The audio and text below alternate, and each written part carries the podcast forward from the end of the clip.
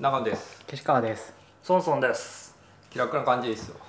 気楽でやってます。いつもと同じですね。今回は気楽じゃない気楽じゃない感じでやりましょうかね。じゃあ今日は。緊迫感あもいいねいいねなんでこんなことになってんのっていう感じ。長野さん今めっちゃびっくりしてたけど。怒ってるか な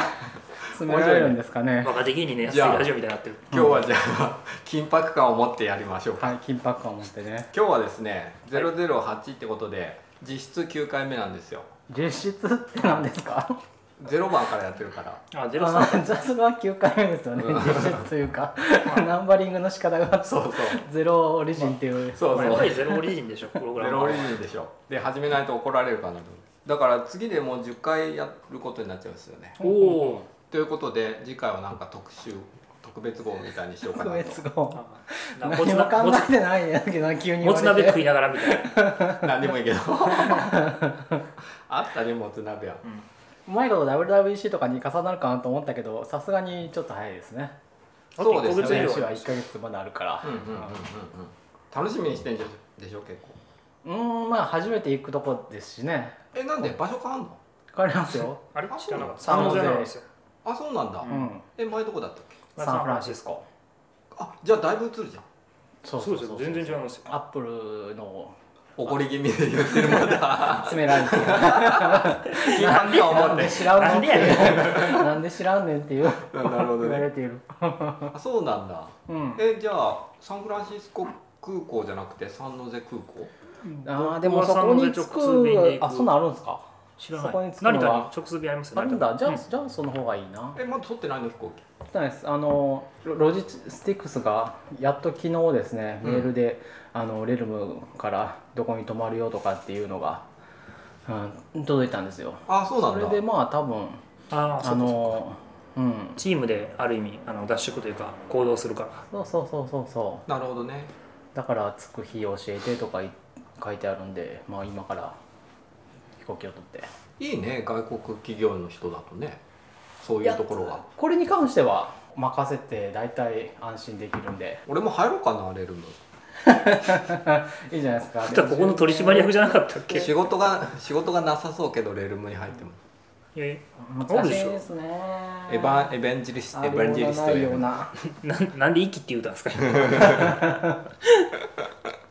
最近どうですかあ今最近は暇なの結構暇じゃないですけど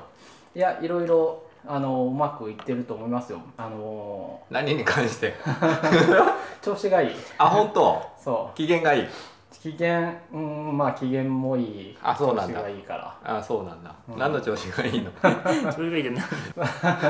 まあ全般的にうまくいってると思いますよそうなんだ具体例なんか調子いいの言ってみてください一個ずっとプライベートで作ってたやつがすごいうまくいきだしいいじゃんいいでしょうえー、何それカレンダー作ってんのカレンダーじゃないですけどそういう形式のものを簡単に作れるえいいじゃんコンポーネントちょっとココード送っといてくださいまあ、もうすぐ公開しますよ。あ公開すんだ、うん何のために作ってんのレルムと合併する のわかんない。そ れ関係なくない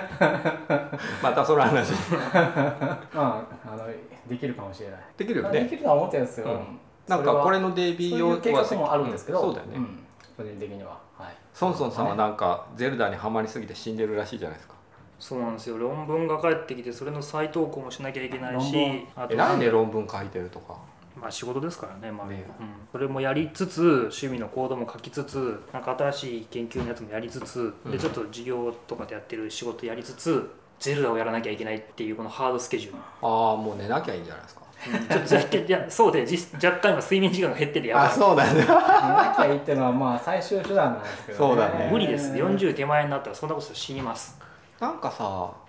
そろそろ週4日勤務みたいな流れになってもいいかなと思ってんだけど、ぶっちゃ中け華勤務。うん、い週4日になったところで仕事量減らないからねどこだっけヤフーだっけ週4日事そう実上の減給でしょ、そうそうそうそうそれがね。それがね、そういうもんじゃないんですよね。いやけど給料は減ってもさその分サイドビジネスをやればいいじゃんなんかブログ書きまあままあすそれとかはねそんそれはなねそそんんななタレントあふれるそんな人あなたぐらいしかいないよそうそんな覇気とタレントに溢れる人たまにね時間でね別の仕事をするっていうのは多分疲れるだけでしんどいですねうちのそうじゃなくていやなんかそういう時間の使わないうーん仕事っていうのをまあやったらいいんじゃないのがいいんじゃないかなあんまりそあの創の造一性が欠日け増えた分にでなんか働くっていうのはうん多分しんどいと思うな、うん経験談あ本当じゃあ週3になったらど週3いや一緒一緒一緒です よいや遊んだもんはゲームとかして遊んだりした方がいいと思いますよ多分ねうああなるほどねうん、えだからあの週休3日だから給料をちょっと減らしていいよねみたいなのは基本的にはそんなに良くなくよくないっていうかかあのただの首首ちょっと切ったみたいな話ですねあの首を丸ごとちょん切るんじゃなくてだから5分の1リストラしたみたいなそうですよね、うんそうしか見えないなるほどねヤフーでニュースになってたのだとなんか AI とかでよろしくやりますみたいな書そうできるわけないじゃないですかいてあったんだけでど きるさわけないじゃないまあそれもそんなもんでいかないですよ例えばねはえー、とリモートワークがもっとやりやすくなったとしていうんうん通勤時間往復2時間か、まあ、1時間半とか削れるじゃないですか、そしたらそれをかける4したら8時間になるじゃないですか、うんっていう可能性はあるかなと思うんだけそど、うなのねいやまあでもあの裁量労働、うん、それもし裁量労働だったら別にそんな週4日まあうちも裁量労働なんでいいいいわけですよ、うんうんうん僕も別に一日中ゼロ出してても誰も怒る人いないわけですようん、うんうんうれんけどその分自分の人生の選択ってことだからねうんそうそうそうだねほら中級3日とかよりかは最良何のの話し方てるが多分エンジニアあの他の人は他の職業はちょっと知らないけどエンジニアはまあサイドロードで大体ベストなんじゃないかまあ難しいですけどねそのあれによると思いますけどねカテゴリーにな、うん、やっぱりその絶対全体的な設計とかうん、指針とかそういうそのすごく創造性とか特に重きある人は裁量労働でやってもいいと思うんですけど、うどんうしてもそっちに行かない要は言われたことをきっちりやってうん、それをクオリティ上げるとか、テスト舞台とか、うんそういうところになってくるとやっぱりちょっとそれでやると不公平な感じが不公平っていうかちょっとしんどい感じがしますけどねお互いに、そうねそれもねそういうのもありますよね、うんここは難しいなまあ、永久の課題永永遠の課題だと思いますけどうんね、こんな簡単に割り切る話もないしじゃあ2人とも例えばですけど10年後の働き方じゃあどうなってると思ってる、 10年後の働き方そんな変わってないような気がするけどな働き方うん、難しいですね僕は週4日働くことになってリモートワークがまあほとんどになってっていう世界が来るかなとは思っててうんうんもちろんうん業種を固定した方が話しやすいからそうですねまあ情報まあサービス作ったりすうんうんるそっち人た系にする、うん、にしたとしたら5年前とかさらに13年その5年前とかと比べたらリモートワークとか入れやすくなってるし、でしょそれ加速するからう10年ぐらいでなんか週4日働くみたいなのになってる可能性結構あるなと思ってんだよねんうん、それは思ってないあそうか僕が今の今のある仕事場がそうだからっていのもあそうそう硬いありますねよね硬いっていうか、うんも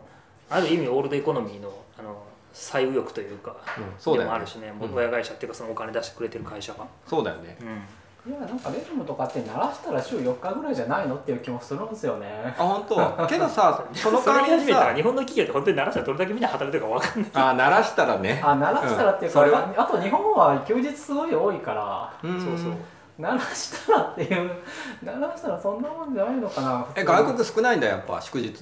少ないそうなんだじゃあそもそもないでしょなくはないけどナショナルホリデーはやっぱありますよ例えば、えっと、今週末先週末忘れたけどは先週末かコペンハーゲンはナショナルホリデーで、みんな休みっていうスラックが来たしあはあとあのセントパトリックデーとかアメリカだったらみんな休むからっていう、実はねうちの会社一時週4日にしようかっていう話は出た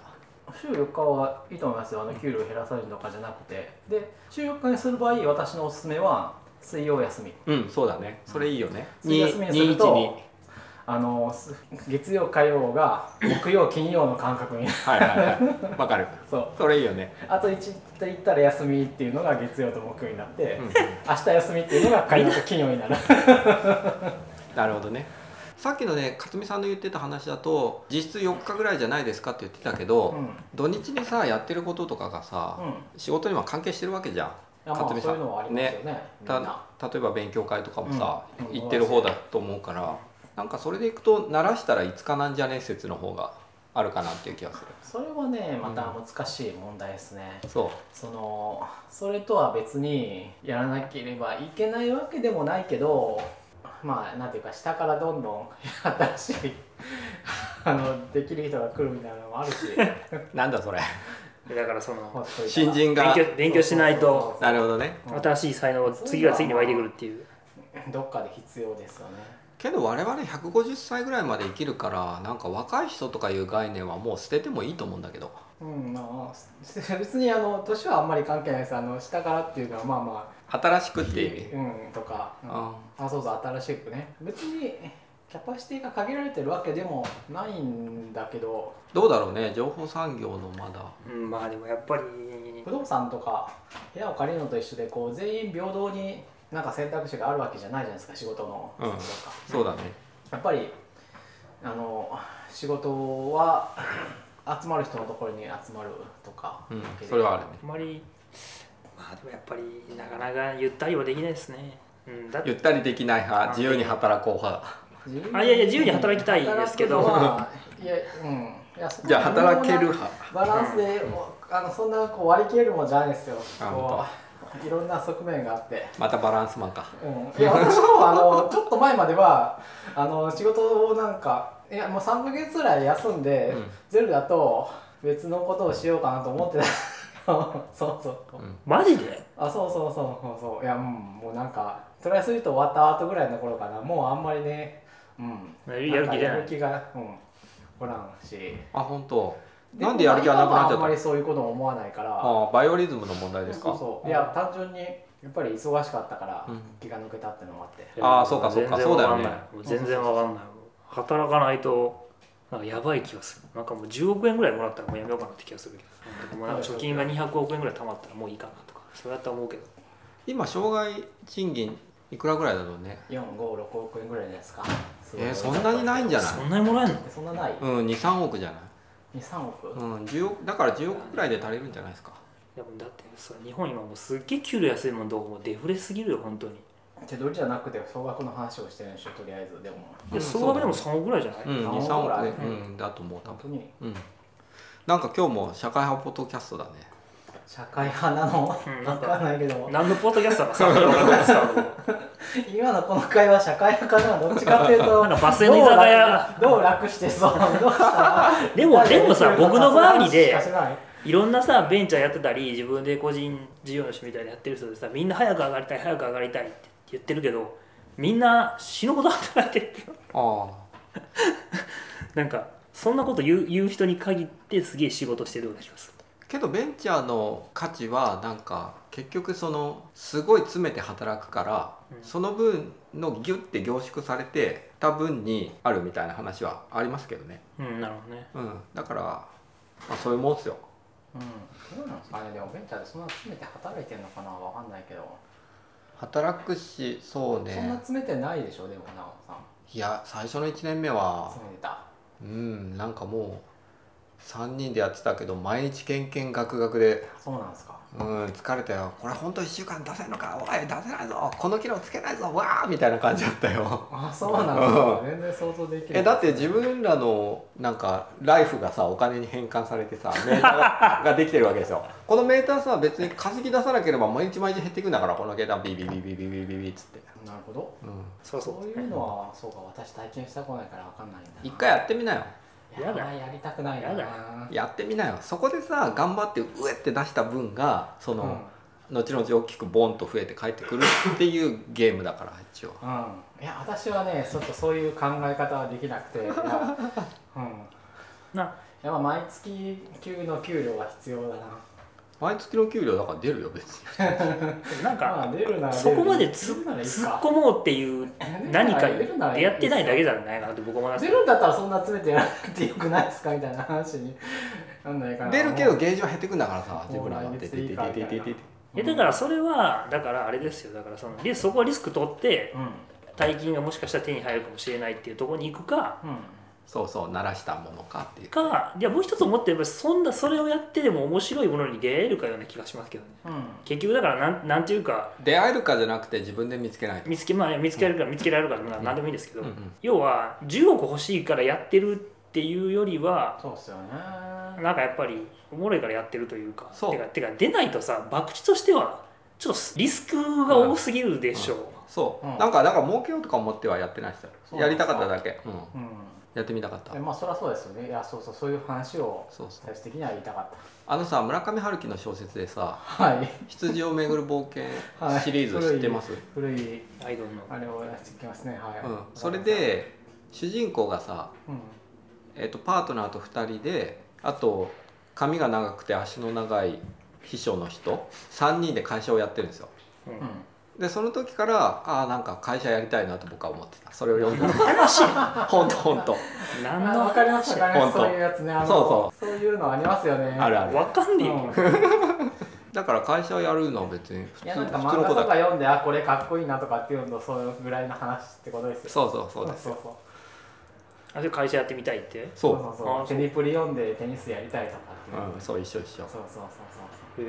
ゼルダをやったらなんか山登りたくなったりとかするわけですよそうそしうないでやっとスイッチの話に戻るんですけどうんソンソンさんがスイッチに説明書が全く入ってなくて驚いたと書いてますそうびっくりしたんですよね箱開けたら紙切れ1枚しか入ってなくて2枚かそうですねで、あとぜ、まあ、箱の外側にまあ、ちょっと書いてるこうつなぐっていうのが書いてあるそうでゲームもこんななんか DVD の昔のケースみたいなのにガチャンって開けたら隅っこに SD カードみたいなのちょこっとついてるそうそうそうそう過剰放送やなみたいな、ええそうなんだすげえびっくりしままあ、しパた、ッケージはねもうずっと前からあんな感じですよゲームのって言ったらもうこれだけあってあでもまあ何も入ってないからねそう何も入ってないじゃないですか、なんかちょっと前まではね PS のとかあったらね、うなんん、か僕も、説明書じゃないけど、うん、昔 Wii 買った時とかかはなんか Wii のゲームとかはなんか一応説明書っぽいこのちょっと小冊子みたいなやつがちょっと入ってた気がするんですけど本当もうねパーンって開けたらねカートリッジだけ入っててうん、そんなん読まないかなまあっていうのとそうでしょうねまあ読まないでしょうねこの中で大体もうできるようになってますからね、まあ、ゼルダに至ってはねちゃんとこうゲームがチュートリアルっぽくなってるから全体的にあれはさすがによくできてるないや面白いですねあれはうんなんかさその辺さスイッチは異常に評判がいいじゃないですかうんゼルダがですねう厳密に言うと物も評判いいじゃないですかどうかな知らないけどんどうかないやだってジョイコンの不具合とかあったし、なんかねあるらしいですねあ本当 Wii とかの時に比べてなんかすげえこれはいいなみたいな意見をよく見るなと思っててうんうんそれと説明書入ってないっていうのを見た時になんか体験デザインみたいな体制が変わったのかなとちょっと思ったんだよねどうですかねわまあでもうんまあでも全般的にはやゲームとしては「ゼルダの伝説」はいわゆる任天堂のゲームっていう感じああそうなんですかが、うん、なんかその最初のステージを何個かこうステージっていうかそのやつをやっていくとちょっとずつできることがうんうん分かっていってみたいなのはなんか同じな感じがするけどそれ以外はそんなことないえゼルダあのいや体験は面白いけど UA とかは結構使いにくいとこいっぱいあるしああそうなんだあとうんスイッチ自体のあれとかもその対してまあ面倒くさいとこは面倒くさいし w i f i つなぐのもうんまあ面倒くさいし、うんなんかねあの最初にスイッチ発表の時の動画があったじゃないですかうん、ああいうのの作り方からしてなんか任天堂ちょっと変わったなって感じたんだよそれねはちょっと確かになんか思う気がするけどでもなんかまあなんやかでもやっぱりまあなんだろう僕 Wii と DS ぐらいしか最近やってないんですけどもしそこと何かが変わってるかっていうとそんなになんか劇的に変わった気はしないああそうなんですねかな、でもなんかうんまあでもなんかあのスイガチャって入れたらテレテレビにう表示されたりとかあの辺とかは割となんか新感覚というかん、持っていけるのはなん持っていかけるっていうのも、面白いですようねん、ただまあ持っていくのなかなか難しいんですよねあれね電車でやってるの見たことないよ電車でやってる、うん、私もないけいや私電車乗らないんでちょっと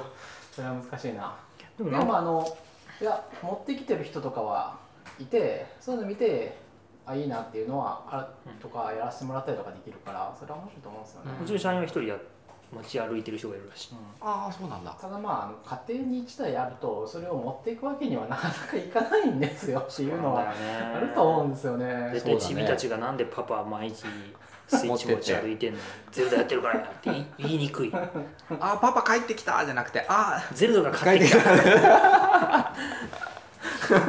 なんもだうろうあれはそう持ち歩くのは意外と難しいと思うんですよねあ結構大きいよねいやそういう意味じゃなくてあのだってこれよりだいぶ大きいもんだいぶ大きいっすよ他の人ができなくなっちだゃうかいぶ大ら他の人ができなくなっちゃうからっていう意味でそうそうそうけど他の人できなくなる関係ないじゃん家でやってんですか奥さんやってますやってどっちかっていうと2台買ええばいいじゃんいやまたそういう 話不合だな2台は買わないでしょあ本持ち当歩きいや持ちあれ歩き本当だにってあのセーブデータ共有できないでしょえでき2るでし台ょではアカウン二台できるあ2台はアカウンでトきないね侵略すればいいんでしうょ、んアカウントはえアどういうカこウントでセーブデータがアカ共ウ有ンできるのトありますよとアカウントあるようアんカウントあるけど2台やってうん同期取セーブデるってータこ同期されてるのとさそれんてなるもんでしょできるわけないじゃないですかそんなだから持ち運び用って言ったってせんだからもう一一人一人台一台っていう意味一人一スイッチです任いい天じゃん堂大喜そうだないいじゃん自分のやるときガチャってさしてやればいいじゃまあそうかもしれないけど、まあ、んそれじゃあお便りコーナーびはいああお便り多いですね今日はですね前よりはお便りがいくつかあるので今今回は全部読み上げ特集にしちゃいますえーっと最初はジャスティンさんが「ネクストステップ FM が2011年の話話だあ話題2011年の話題になれば当然東日本大震災でその時何してたという話になるのだけどそういう話の時僕はいつも困るイタリアイタリアもうダメだなカミカミだな神読み上げとかしないからさイタリアに旅行中で震災を体験していないのだ、うん震災のこともイタリア人に聞いた道端のおばちゃんに「ジャポネ津波」言われたこれすごいねいやまあでもあの何の話かと九州にいた人とかまあそんなにあの2011年に関しては体験っていうほどの体験じゃなかったろうし関西の人もまあそうだろうしっていうことでまあそういうこともあるんじゃないかな、みんな聞かれって言っても答えられるのは本当に東北の人と、うんせいぜい名古屋までも行かないかな名古屋長くすごい長く入れたって言ってたねあ振り幅、本うん本社があるからあの振り幅はそんなに大したことなかったけどすんごい長くてびっくりしたって当次はい2011年はハイブリッドアプリ全盛期だった感うん言ってハイブリッドアプ信弘高橋さんからいただハイきブリッドアプリっていうのはこなんかの場合あれですねあのウウェェブブビューリでレビューあああったねあのほとんどを作ってっていうやつですねウェブビューが1枚載っていてその中で基本的にウェブアプリとして動くみたいな全部やるタブ以外はみたいなそうそうそうそうなんかあったねまあそうですねクックパッドもそうそうだったしねアンドロイドいうそうですね、そうだったんだうん、うん、しばらくへーえっとね一年僕らがモバイルチームみたいなのを作って、だから少なくとも1年半ぐらいまではそういう時期があった2年だから2年ぐらいはそうだったんじゃないえっとね、2012年に勝美さん入11年に入るのか11で年12年にいたでしょ、うんでその後僕入って僕が出るのが2014年かなその前にぐらいにモバイルチームみたいなのが立ち上がっててその時に集まってきたアンドロイドの人たちが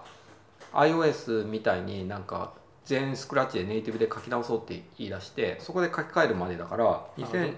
だいぶ23年ぐらいはそうだったんじゃないかな、うんうーアンんドロイドがウェブになったのは私がいたいて半年ぐらい経ってからだから、あその時にやったんだうん、あーそっかそっか途中で、うん、iOS もそういう検討をしてしてたよね出してたウェブビューはもう全く使ってないですねどうやるんだったっけななんかイベント取ってきてってやるんでしょえっ、ー、となんいだやっけあのあれですよあじのデリゲートがなんだろう基本的には、まああ何のもしないよね JavaScript とか、でやるんあですよねのウェブの技術でやってこっち側 OS の機能を使わなきゃいけない時とかはあれか JavaScript で呼ぶやつかあのそうフォルエダーのバリエイトエバリエイトそうでそうそうあれを使って通信をするんですうんようん、そうだとっかた、あの、うん、URL を開くみたいなことをしてパラメータを足すとかいやありましたねありねましたねそうそうそうありましたね次 iOS5 が一番ワクワクしたかもしれない5大輝松舘さんからいただきましたありがとうございますうんありがとうございますどの辺がですかって聞いてみたんですけどは iCloud と iTunes の w i f i 同期とかですかねいうんうんあとあアークもその時だったからバックって何あああオートマチックカウンターかカウンティングあれもな当初信用していいものかどうかわからなくてなかなかそうですかうんえなんでそそんな無病に信じれるのっていうぐらい、けどちゃんと動いたよねうん、ちゃんとこいびっくりした、もうびっくりしたえ、うんなんだったのうん僕らの書いたリリース文はそうなんなんだよどこに行っちゃったの、うんリテインとか何なんだろうみたいいやなんかわちょっとだけで分かりやすく変なところはありましたけどねあのな循環とかあのクックパッドで書いてる時じゃなかったかな UI カラー CG カラーっていうところをチェーンするとダメでチェーンしないで一旦 C 割れカラーと CG カラーを変数に入れるとあった大丈夫みたいな何それそうそんなにこうえ CG カラ全ーだ般的にダメってわけじゃなくてなんかうんじゃあ次のお便り2011年は WWDC に初参加したな iOS からいろいろな要素を取り入れた OS10 ライオンが登場した年でもあるのりさんからいただきましたはいはいはいはいコアアニメーションとかコアアニメーションはもあれとはちょっと前かうんえっとスノーレパードからだから iOS の機能が AV ファウンデーションとかかな AV ファンデーション乗ったねスノーレパードから OSX がねもうずっと ねクソだクソだからえっねともうそれが嫌なんだよスノーレパードはスノーレパードが頂点大です丈よ夫スノーいレやパマウードンテがンライオンでしょやばくなりだしたのマウンテンライオンまでは結構良かったんじゃないかな、うんいやそういう意味で言うとエルキャピタンは結構いいエルキャピタンって何マーベリックは微 妙エルキャピタンはシーラの前ですよ1個前1個前10.2そうだからもう僕はもうスノーレパードがもうあれですあのもう頂点ですそこからもうずっと下降線です真っ向ですスノーレパードはさ良かったのはあれはすげえ早かった記憶があるそう全部を新しいフィーチャーをしないから全部書き直すよって言って書き直して出したのがスノーレパードなんですよねなんか最適化を頑張りますみたいな頑張りますそうそうあだからそそっかそっかこで一旦整理してんですよねあれがすごい良かったうんもうそれ以来は余計な機能ばっかつけてなんかもう何なんだってずっと思ってるで iOS, iOS もさスノーレパードみたいなことをやるんじゃないかなって思うんだけどそろそろうんやってほしいねは棚卸し的なことをあは iOS11 の予想だけどあ10.3とかがそうなんじゃないですかどっちかって言ったらあれそんなに書き換わってないよね多分あそう、うんいやなんか結構早くなったりしてるしスノーレパードの時にさ、うんすっごい API がボロボロデプリケイティッドになったんですようんみたいなことをやるんじゃないかななんだろうもうい新しい機能いらないからとかそういうのはまああのそういうのはまあ無理なんでうんそうなんだけそうなんどなんかシンプルなままだったら方がうまくいってたみたいなのはあれは全てもう幻想なんで、うんうん全てのなんだろうねなソフトウェアにおいてはツイッターも色系な機能をつけずに昔のままだったらもっと 良かったみたいなのあれは嘘なんで嘘っていうかツイッターってそんな機能追加されたっけされたされた、別に Mac を別にさあのなんだろう余計な機能追加してくるのは結構なんだけどなんかパフォーマンスが悪くなったりとかさなんかなんかコンセプトのブレ方がなんかほらさなんかマルチディスプレイにしたら あのフルスクリーンが動かねえとかさあったじゃないですかまあそれは ね考えたらわかるやろみたいな まあそれはね難しいんだと思うんですけど考えたらまあ分かるのかななんかそういうのが目立つ気がして僕は嫌だったあ本当。いや僕も本当ちょっとねだ大丈夫かなってすごくうん、前回も Mac ちゃんと作ってほしいって言ってッたちゃもんん、ねと、作ってほしい本当にけど Mac に力入れてないでしょ明らかに、うんまあ、売り上げから考えたらね、大したことないですもんね、うんまあ、でもあい確かにちょっと iOS 一回ちょっとさってこう削ぎ落としてほしい気はしますねうん、そぎ落とすなんていうこともまあないでしょうそんなあれは大大きな間違いですよなんか、そうん、そういうのはそういうのはなんかこういやそんなう何ちょっデとベロッパーの話を聞いててもしょうがないんですよ デベロッパーの人がそんなちょっとよろ、うん、まあねあさ確かにそうですこれわはそう素晴らしいシンプルな API だとかシンプルなみたいなのそんな大した話じゃないからそれはそうですわ、うんそれはけ確かにどそうスですノーレパードは機能が減ったわけじゃないようん一旦整理したってだけうんうんいやそういうのはあけどな SWIFT でこの前やった内容か的にまあやれば破綻しないバランスでやればいいだけの話であって、なんかこうそういうのは全然あの、まあそうですね悪い方影響しかないと思いますよそのまあ実大際体、うん、今回のバージョンは新しいものは何もありませんその代わり内部的にすごく あのブラッシュアッ改プしまし善たが ね、進んでますみたいなのうん何の意味もないまあ、言まわれあてけもど早くなりましたはいいんじゃない早くなりましたもいいけどまあまあうんこれはまあいいんじゃないですかいいでしょ、まあスノーレパードはそういうメッセージでしたよそういうメッセージだったよね、まあそれはいいよね確かに実際ソフトウェアが止まってほしいというよりはなんかこう僕は Mac のハードウェアを作ってほしいまあうん、まあほらどっちが iMac とか MacPro でなんかリニューアルするってアップル言ってますよじゃないねですかあれどうなんのねバケツをやめるのやめるんでしょいやあそうなんだうんそこまではアップルがそう言ってるんでしょ MacPro 使ったことあるうんないですいや、うん、俺見たこともいないんだけど見たことありますよビレージに来たんであ本う当ん僕使ってるうんえ家会社で会社会社で、ああそうなんだ、うんまあ、私はもう早いんですかラップトップしか使わないからねまあ、普通に使う分にはラップトップで困んないよね困んないですねねラップトップで困んないっていうかいやもちろんあの困ってるんですけどたまに何ででも置き場所がないからいやメモリが少ないっていうことですね本当メモリうん何で足りなくなるの、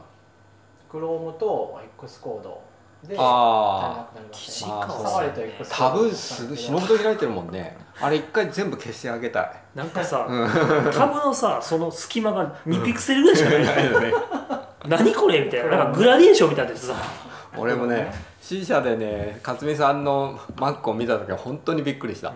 こんなにタブ開いて集めてんのかなと思ってなんか限界をにチャレンジして そうるそうそうまあでもううち僕一応自分の家なんかもうなんか iMac3 年ぐらい使ってるんですけどフルフルで32ギガのメモリ突っ込んだら割とその影響で買い替えるタイミングがを逃してる気がする、うんだって CPU 速くならないし、そううんただねレキナにしたいんだけどねああそれはそうですねでもねメモリ32ギガあったらねそんなにねうんそうでしかも CPU もなんかいくつかこうあったら、まあ、Swift のコンパイルもちゃん若干遅いっちゃ遅いけど、うんそんな気にならないしけどそうね Swift のコンパイラー遅いのってさ結構メモリが多いと速くなったりするよねはいはいはまあいそれはす絶るよ対そうですねそれは早くなりあますれなんであんなメモリ食う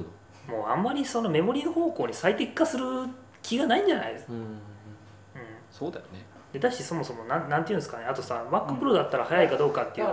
だからな節かな約はもかうもういいからそう詰め詰める MacBook を出してほしいああなるほどねやばいと思うああ32ギガとかね64とかねまあでも実際いらなくないもういいや今の OS ぐっらいて持たらいいさやえ今の OS ってさ何ギガぐらい対応してんのメモリよりなんぼだったっけ一応もうほぼ無限に近い容量載せれるんだからあ本当えじゃあ何もしなくてもあ何テラバイトまで乗るんじゃないのとりあえず乗 MacPro で今本当うん、64ビットのメモリ空間でだってもうんうだってなんか何だったっけいやじゃあスロットさえついてればいいってことついてればいいんじゃないですあか本当じゃあ改造してつけちゃえばいいじゃんい一やつかないですね MacBook はだからうん MacPro とかはつくんですよマック MacPro どんぐらい乗んの今忘れたけどテラ乗ってんのえっとねテラ1テラバイトぐらいまでは1テラか2テラバイトぐらいは乗るんじゃなかったかなそうなんだそんなにメモリ使って何すんの、うんとね64ビットアーキテクチャによってコンパイル 聞けはいそうクロームが聞け解決はい聞いてる聞いてる64ビットアーキテクチャの一応理論限界は1680万テラバイトおおすごい宇宙のすべてのデータが入りますねいや入らない全然入らないんですけどすんごい雑なこと言うたね じゃあやっとニュースコーナー最近マストドン流行ってるじゃないですかうん全然わかん流な行いですっけてどますねこれ何なんですかああ何なんですか分散 Twitter でしょうんなんかソンソンさんが頻繁に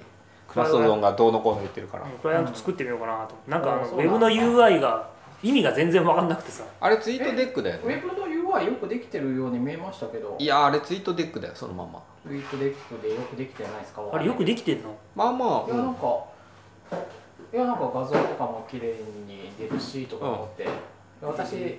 パブリックあのアカウントとか持ってないんで詳しくは知らないけどなんかどれが自分の多分マストドンの多分コンセプト分かってないのかなそのいやけど分かりづらいよなんかわかんないよね私は知らないから私はもうなんかツイッターに出てくる URL をリンクを開くだけだからあのローカルタイムラインと連邦タイムラインがあってうんうんうんそうでしょなんかそうそれがなんかツイッターでいうフォローを自分がフォローしてる人が出てくるタイムラインがどこなのかっていうのがいまいちよく分かんなくてうんうんうんそもそもそれじゃないのかなとか思ったりただなんかすごい勢いでタイムラインが流れていくっていうのは、あれ面白いようんね、それはだからいわゆるツイ昔のタイパブリックタイムラインじゃないですか全員のタイムライン全員の発言がそう発言がうそれむちゃくちゃ早い自分のフォロワーっていうのはないんですかねフォローした人だけを見るっていうのあありますよ自分のホームのタイムラそインれが自分あだからこれがホームかは多分これウェブビューの限界が来たんだなそうなんですクライアントアプリを作っているといや作ろうかなと思って API は一緒なんですかツイッターといや違うんじゃないあ違うんだ API は分からないけど僕が作るんだったらほぼ一緒にするないやー Twitter の API の JSON すごい複雑ですよあれああの入れ子構造とかは変だけど、うん URL の構造とかはまエあンドそのポイまントはままあいい、ううんんうんいけるじゃん似たようなものにするしたらいいと思います、あれね特に自分で作るんだったらあれまあ JSON まさあ難しいから全部その JSON だけでレンダリングできるようにデータが入ってるから結構でかいよねでかいっていうかうーん Twitter のレスポンスはもうすごい巨大というかすごい複雑な JSON が来るからエンドポイントによっても似てた似似て非なるものとかあったりするしあああるね確かに今一緒になったのかな忘れたけどいやどういうことなにここのこの API 取ってきたユーザー情報とこの API 取ってきたユーザー情報が違うみたいなそういうこそれは、うん、昔はありましたよあのサーチとストリームでちょっとだけ違うって内容が違うんだねうんうんあったあった内容なんか省略版になってる時とかあるんだよねなまるほどあ、気づけが形が違うとかはあって、と、まあそそこそれはまあそんな大したもんじゃなくて普通にあのあのストリームにできるあのステータスの JSON がもうすごい巨大だからステータスがあってハッシュタグがあって、うんエンティティがあってそうそうそうそうメディアがあってっていう、うんほらうんうん、そうなんですそうそうそうあれをねツイートをちゃんとツイッターが出してるように表示するのがすごく大変、そうなんだうん、ここをリンクしなさい情報とかがあるんだよねうんうんうんそうでここのリンクしなさい情報でここまでがリンクですって書いてあるんだけどその位置がずれてたりとかすたまにする位置ずれてますずれてる時あったあそう作ってたのはねけど2000何年だ11年とか12年だけどそれね何文字目から何文字目までがリンクこのリンクを貼りなさいみたいな情報が入ってそううそうそうそあそうなんだうそうだったよねうん、あのハッシュタグとかリンクの情報があって あ違うやずれてんじゃなくてあれだあのーあのホッケ問題があるからずれちゃうんだなるほどだっただったいやそれも保険問題あれ何でしたっけうんユニコードで3バイトになるあ三3倍と思うんだから3そうかそうかそうかバイト4バイト、えー、とかあのサラケートペアが入るソロゲートペアではだサラそケうートペアなんですそうよあーサロゲートペア問題あだーそうそういうこだとそれのせいでずれたんだえじゃあ UT えじゃあ3倍取ったから UTF8 でやってるるこっち側の問題でしょそうこっち側の問題うんそうそれのせいでずれちゃったんだそうだそう、うんとかあれはあの後ろから数えないととかっていうのはありますよ、うんテクニックとしては後ろから数いやまあ後ろからあのいややり方によるけりなんですけどあのツイートがあってその中にハッシュタグとかリンクがあったらえそのインデックス情報が入ってるわけですそうそようそうここからここまでがそれぞれリンクエストがはい入ってきてそれをまあ表示するときにはツイッターのあの API のガイドラインがあるので URL は単色ツイッターが提供するディスあのこれを表示しなさいっていうのがあるんですよ、うん単色系なんだけどえっとちょっとてんてんてん URL が出てるそううんちょっとわ分かるようになってるじゃうんうんないですか、はいはいはい出てるあれであれに置き換えるってだからあれを置き換えていくんですよなるほどで前から置き換えていくと、あの数がどんどん減っああていそくりゃからそうでしょそりゃそうでしょ後ろからやっていかないととかっていうう話、んうんうん後ろからっていうのはそまあまあちょっと典型的な話ですそうねそうあのコードのあのストリングのうんまあ、そういうのがもうすごいいっぱい入っててうんあ大変のあとユーザー情報も結構あの正規化されてるっていうかユーザーがあってプロファイルがあってプロファイルはプロファイル HTTPS があって、えー違う違う違うプロファイルがああってもうなんか今の話アイコンはアイコンのイメージで URL があってそれも HTTP と HTTPS とラージとなんとかってのがあってみたいなのがあるからすごい複雑で今の話聞いてやる気なくなってきたないツイッいタやーそとれはツイッターの話ねうん、だかかあそらうかマストドンも近い感じにしてんじゃないかなとで予想で言ってるだけ、うんで、エンドポイントは似たようなのするのは全然いいけど、うんまあ、レスポンスはもうちょっとスッキリさせてもいいんじゃないのっていうのはありますそうだねうんうんプロモーションツイートの区別とかいらないだろうからないだろうからまあそうにはそうだね多分ねまあでもマストドンって500文字とか入るしわかんないけど URL とかの扱いってなんかもうちょっとうまいことなってないですかわかんないけどああそうだねあとさそれ誰が見れる見れないとかっていうステータスがあるんですよそんなまであんのうん公開範囲がマストドンあるからそれも絡めるとわあめんどくさいうんちょっと大変かもねあでもあれかな途端にやる気なくなってきた18金の画像とかはちゃんとフラグがつけられるように統合ごとになってるから、うんなってるねそんなにアップルに怒られることもないのかなわかんないけど審査問題ねマストドン使ってみて困ったのはクライアントがないなってことだったからうんうんもうサファリで見たらいいんじゃないですかね今のところそんなにプッシュ通知が来ないとかはあるかプッシュ通知うんプッシュ通知がねプッシュ通知ぐらい全部メールで来るとプ辛ッいシュね通知ぐらいでしょクライアントなくて困るってそんなことないいやウェブビューで見れないよ画像の投稿とかさ、謎のとこウレビェブビューで見れないようん、ューで見れないですかあのウェブビューだってダメだよこんなんダメあサファのリでもダメこだわんなきゃ見れるうんはと思うけどなるほなんかアプリ欲しいなって思っちゃったどやっね、ぱアプリあった方がいいんだうん、あとね今週ニュースもう一個ですけど今週ってわけでもないけど ZOZO タウン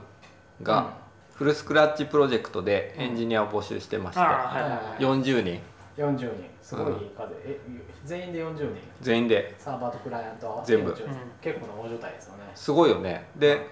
んなに集そまるれ自体も聞いたことないけど iOS エンジニアの最高報酬が2000万円になってて、うんすごいなうん、何作らされるんやろそうすごいなと思ってなんかこ2000万円ぐらいいいんじゃないですかねあの iOS をリードする人がねうを札束でバーンって叩いてうん連れてきてそいつを呼べば他の人も取れるみたいな、んうんいいんじゃないですかねそれありますね、うん、まあでも年収が高いに越したことないですよ40人で ZOZO フルスクラッチソンソンさんが指揮するとしたらどういう体制でどうやって作っていきま僕すそれ俺こんなんあの大所帯で仕事したことないからもうダメですよあれ微妙、うん、40人とかね40人ですよやったことないから普絶通に全員、うん、40人はしんどいなわかんないやってやれると思えう勝美さん自分で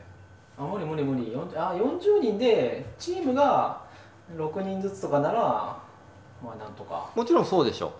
対ちょっと待って長野さんそれ僕僕たちにどういう仕事をやってみるって言っているそれこのプロジェクト全体のトップ、うんそれ無理でしょ無理できないいやてかできないっていうかもうちょっとちっちゃいプロジェクトやってるからにそういうのやったことないもんまあでも iOS, その iOS は40人あ40人いるのわかんない iOS は40人もいないし4人でしょ4人うん4人って書いてあるじゃないですか、いやだから全部で40人だ全部で40人で iOS4 人で iOS チームのリクライアントード側を作るんでしょそれは全然いいんじゃないですかじゃあ2人は指揮官が無理として、うんじゃあ iOS チームの指揮だったらできる式っていうか、うんまあなんかこれぐらいだったら別に4人もいらないでしょわかんないけどそうだねあでも指揮官ってでも基本的にさプログラミングするのが仕事じゃないじゃないですか、うんそうだねう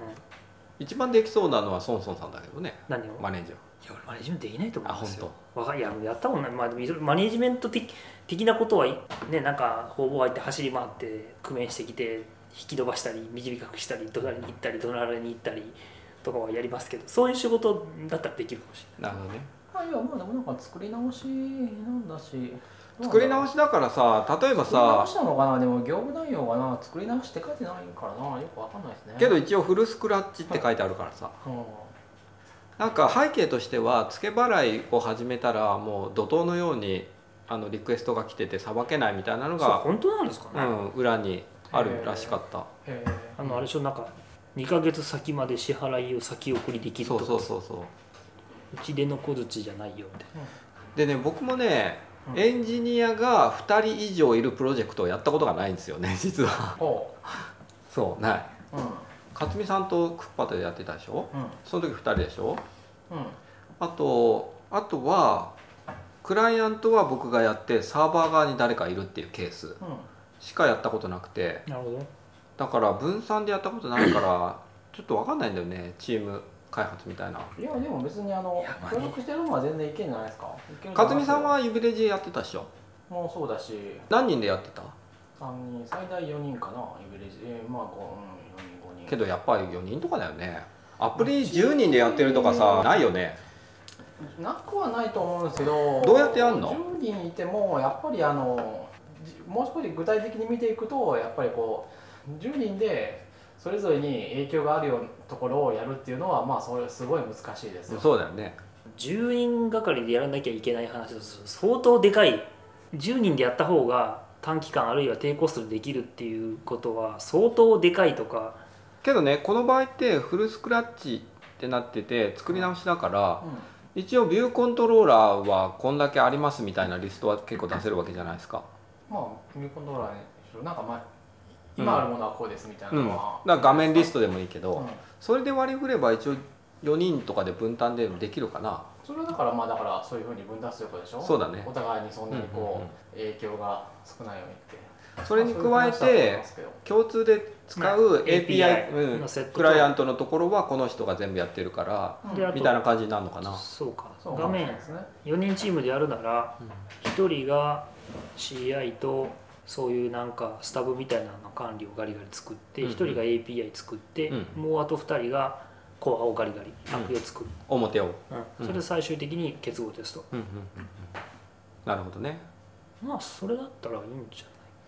で API サーバー側も完全に分離できるからゃない、うんよねですよねうんそこはまあ全体設計というかその API 設計の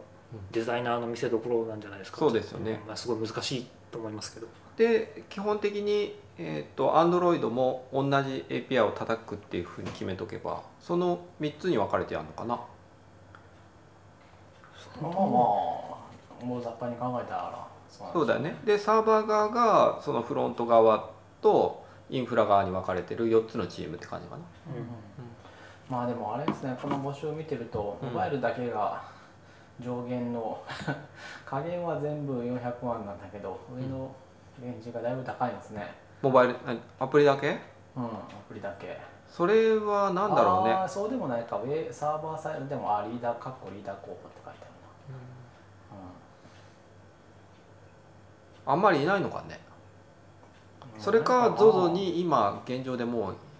そのサーバー側の人はいるからとかそういう感じかね、あでもそうでもなかったデータサイエンティストとかそういうのも400から2000万って書いてありますああそれは高いそうだね、そうでもなかったうブリッジエンジニアって書いてあるのもいやデータサイエンティストかくくりがなまあなんかどうなんでしょうねよくわかんないうーんこれ40人もいるのかね既存のわ今かんない40人は難しいですよねわかんないけどそうだよねまあ取るのはいいんじゃないですかうまくいくかいかないかはともかくとしてうんうんまあいいことです人数よがあっこてういううんなんか人の流れが、いいよねうんうんいや面白そうだなと思ってどうなるのかなと思って、どうなんですかね誰か知り合いが潜り込んでもう売り込むってスタイルみたいなね、1年ぐらいするんで実はゾウタウン行ってたんですよって話してくれたら面白いかもしれないとりあえず給料いくらだったんですかそこからいやまあでその4 0 0から2000万はだから400万って新卒の給料ですよの中でもだいぶ低いじゃないですか LINE の新卒で600万とか500万とかでしょあそんなもらえんの500万ってすっごい高いよすげえ400な万ってだって月20わかんないうんえ手取りで言ったら何そんなもらえんのちょっとしかないでしょ、ういやんそんぐらいだねー東京で生活するの大変でしょそうだねそうじゃあえ600万もらえんのラインいいな200万でで加減の話をするとだ から200万でこのこのなんかこの募集は無理でしょそうだねじゃあ400万で400万で雇われてきたとするならばね4人チームでうん400万400万400万で1人1500万でも仕事があんまり進まん気がするバランスが悪い、うんうんうん、そうだねけどこれさ40人っていう人数があるからさそんなに超スペシャリストを40人っていう雰囲気がしないっていうところもあるまあ、もしかしたら40人中20人テスターとかとかそうだかもしれないいやそれはでも何人何人っていうのはここに出てるからあの全部見て数え上げたらいいんじゃないですかあそうか見てなかっ iOS は4人 Android は3人って書いてありました残りだからえデータサイエンスと1人でし ょブリッジエンジニア1人たでも作り直しにデータサイエンティストいらんと思うねんけ10ど人なわかんないけど作り直しにデータサイエンティスト僕はいらないと思うさあ後の話そだんな好きな人はまた関係ないんじゃないですかでも何するんでしょうねあのその出来上がるまではデータサイエンティストうんまあ、もしかするとデータベースの作りとか要するに分析用のなんかまあ API とかをあらかじめ設計しておいて、うんまあ、そういうのをしやすいような風に最初からやっとくみたいなはあるかもしれないですね。それかフルスクラッチするんだったら今ないなんかスペシャルなおすすめ機能とか iOS に入れようぜってなるかもしれないからそういう時のああなうるほど、ん、まあ、ある意味そのソーシャルフィルターとかうん、そういうのをあらかじめそうもそうリリースの時から動くようにしましょうみたいなあまあ確かにそうやったらあるかもしれないですね。うは全然あるでしょ、うんありますね。ちゃんと読んでみよう全現状モノリシックな構造からマイクロサービス回答進化だなやっはぱりサーバーサイドが一番大変なんじゃないですかねいそうだねだからパフォーマンスが問題になってるって言ってるからさまあそう解決するのかなそれでするでしょうそうなの物知り区はきついでしょうパフォーマンスが、そうなのうん、えそんなマイクロサービス化そのパフォーマンスの改善をのためにマイクロサービス化っていうのはそんなああまあそうね分なん散だろう分散力を上げた方がいいっていうのはまあそうだねなんでこの話をしてたんだっけ給料が良さそうだからいいねっていう話をしたのいいのかなわかんないけど違う違う違うこういうニュースがありましたってあそうニュースコーナーですかそうまだニュースコーナーなん話です題なんにでやっと今から iPhone の話話題になったからっていう話そうそうそうそう、うんそれで2人がどう思うかなと思って全然 iPhone の話していい、うんまああんまり今の私もこんな募集聞いたことがないじゃんだってそうですね それもあるだからそうそうだから面白いじゃんとどうどう扱っていいのかわかんないですよねおどう扱うかはなんか別に話こう思ったって話したいことを話せば大丈夫ですよ、うんそうかもねうんじゃあ特集に行きますかソンソンさんお持ちかねの特集 iPhone リリースから10年ということで振おり待ちか返ねりだっをた振り返りをやっていますがはい今回は前回に引き続き2011年の話ですはい前回は震災の時にどうしてたかみたいな話をうんして、しましたねえー、と iOS5 の話をちょっとしたぐらいでしたで、うん、iPad2 がちょっと遅れたっていう話ももうしました今回はなので OS の話もした気がするちょっとだけねなるほどなので iOS5 の話をしますかうん、うんそっか Twitter が内蔵されたのはこの iOS5 なのかそうその次にね Facebook インテグレーショ Facebook ンそうですねが iOS6、うんあと iCloud も乗るし w i f i 同期みたいなとかも乗るからこれ以降お iOS6 の変更点見てみたんですけどほとんどなくてほ大きな機能がううんだから iOS5 でほぼ出尽くしてるうんこれ以降そんなに大きな変化がないとうん、ないですで iOS7 でフラットデザインになるで iOS8 はなんか変更点よく分かんなくて9もよく分かんなくて10もよく分かんなく てみたいなのでなんかまとめたねざっくりまとめたざねっくりまとめると大きく変わった最後の iOS iOS 完成しましたねって言ってもいいのが5じゃないかなあほと思うー完成しうたそうなのかな、はい完成したかな2人の見解は知らないけどこの時の iCloud が広がったよだってさけどこの時にさだから前回の話もありますけど彼氏と別れたらからあそうそう同期しなきゃ同期できなくなったみたいな話ももうなくなったし、まあ確かにそういう意味では、うんあのマックと呪縛から解き放たれたうん、こいつが主役になってなもっうたん完ですね成して、うん、っていう感じですねうんうん iCloud がやっぱり大きかったかな、うんまあそうっすねうん、 iCloud はまあなん iCloud だかなかんだでねバックアップからの復元だったりとかはそこそこ便利に使ってますからねうん、消えちゃってもねこいつを今こう地面にガシャンって叩きつけたとしても、うん僕の手元に同じものが戻ってくるうーんガシャンって叩きつけて同じようなのが戻ってくるのはそれなりに大変ですけどねあのけど戻せるそれなりに大変ですけどねあのこっち側であの iPhone を探すとかがオフにできなかったりとかするとそれなりに大変なんですけど、そうかそういうのがあるね、うん今はけど一応さなんかもうニッチもサッチもいきませんみたいなことにはならないわけじゃないですか多分ね多分にいやいろいろ二段階認証が あのあれしたりとかいろいろあ話がリあアるルよね、あるね、うん、ここまでじゃないけど、うん、まあ買い替えた時の移行とかは楽になったと思いますよそうだよね Mac もそうだし iPhone もそうだしそこはまあ iCloud はうん結構エッジケースというかエッジケースでもないケースでうまく動かないことは多いんですけど、んまあまあいいんじゃないですかね。うんその中でこう地味に iCloud が改善されて今はデスクトップとドキュメントフォルダあれ便利同期されるようになったしこの前さ僕ドロップボックス捨てたっていう話を勝美さんにしたんですよ捨てちゃったんだそしたら「えーなんでそんなことするんですか圧倒的に便利じゃないですか」って言ってたんだけどその後あの iCloud でシエラか、そうそうそうシエラから、シエラで使ってみるとね、うんっていう、うん、確かにいらないかもねっていうのはあうる、んって言ってたぐらいドロップボックスがいらなくなったぐらいシエラの iCloud でディスクトップが同期されるうんうんのは便利ですね便利だと思います、あと地味にさ写真が消えちゃうみたいなこともこれで一応なくなったでしょああえフォトストリームってこの年からだっああいや分かんないこれこの後かもしれないこの後じゃなうん後かもしれないけど iCloud で iCloud 今いくら払ってますこれクラウド月何百円かの300円プランあのー、25ギガバイトのやつですそんなに高くけない嘘そんなに使ってんだみんな25ギガ全然足りないでしょそれ全然ってことはないですよあのそうわもしかしたら俺は俺に断じか俺バックアップはハードハードディスクにしてるし、え俺 iPad は全然使ってないなんで遅くてやってらんないあんなのバックアップとか、えーなんでなんでそれ時間とか気になる時ないじゃないですかいやなんかやだあんまり信用してないえー、うっそ本当僕200ギガプランですあそれはすごいへそれで92ギガ使ってますえ 僕5ギガプランで1.8ギガしか使ってないすごいな、そんな使ってんだみんなうんアイクラウド安いんですよね安い容量安いんだ安いですよあのすごい安いでドロップボックスとかより安いよね、僕とかより安いです、うんあのだから容量で比べるとねそうそうだからデスクトップそれでいけちゃうからあドロてし iCloud フォルダに入れてもいけるからもちろん Mac でドロップボックスも俺全然そんなに容量使ってないしなみんなどれぐらい使ってんすかドロップボックスうん私はあの X コードのプロジェクトとかを全部ドーンって入れてますからね、入れるよねあれいいよねうあじゃなあんもかう何もうドロップボックスで全部もそう基本的あそうになんだ作業中のものが全部ドロップボックスとうかあそうなの中に入ってるそれやっとくといいのはあの Mac ををガシャーンとこう窓から捨てたとするじゃないですか、基本的にですけど基本的に捨てるスタイルだねうんそれをやっても基本的になんだろう Google アカウントぐらいを覚えといて入れると全部元に戻せる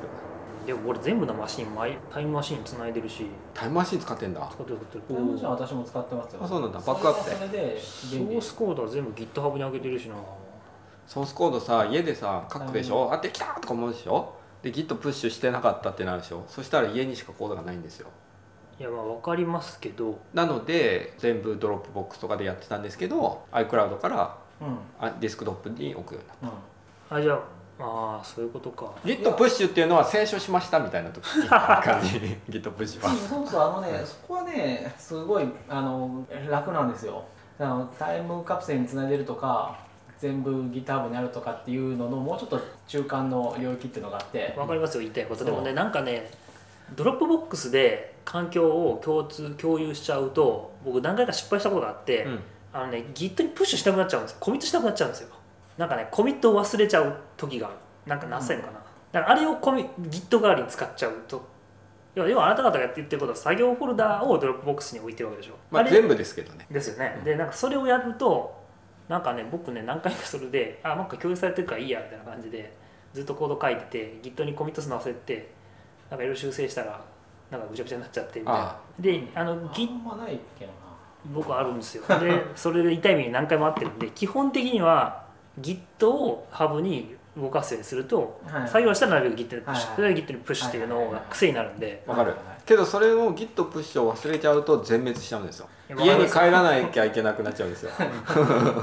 それは分かそこはでもないですけどねあのるもういいよその時はね諦めて家帰って家帰ろういやそうそれでね家に帰ったことが何回かあってそうなんかうん、やべえコードがねえっつって私つけっぱなしにしてあるからどこでもマイマックねそうそうそうそうあそれも使うあり僕どこでもマイマップも使うけどね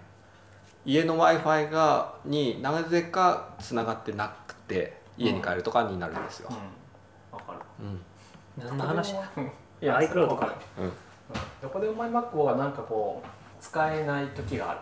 うんつながらないよねあれ環ね境があうる、んそうはいじゃあもう何ホームフォルダ丸ごと iCloud で同期してるってこそうなりますね人もいるけどもほとんどホームじゃないけどホームデスとホームっクトップていうだかけまあそのなんか作業をうんそんなことやってんだみんなまともに動いてんのあれ動く、あそううんまあまあいや私はドロップボックスをで X コードプロジェクトが全部入ってるフォルダを共有するだけの話だからうんちょっと違うけど、まあ似たようなもんですなんかスクリーンショット撮ってなんでこっちにないんだろうあ昨日あっちで撮ったんだったとかって思うじゃないですかあ家と会社でそれがなくなる全部ある、なるほどうん、とってもいいすごいなんかアップルの人が営業受けてるみたいなああ確かにねまあ iCloud は地味にまあ便利になな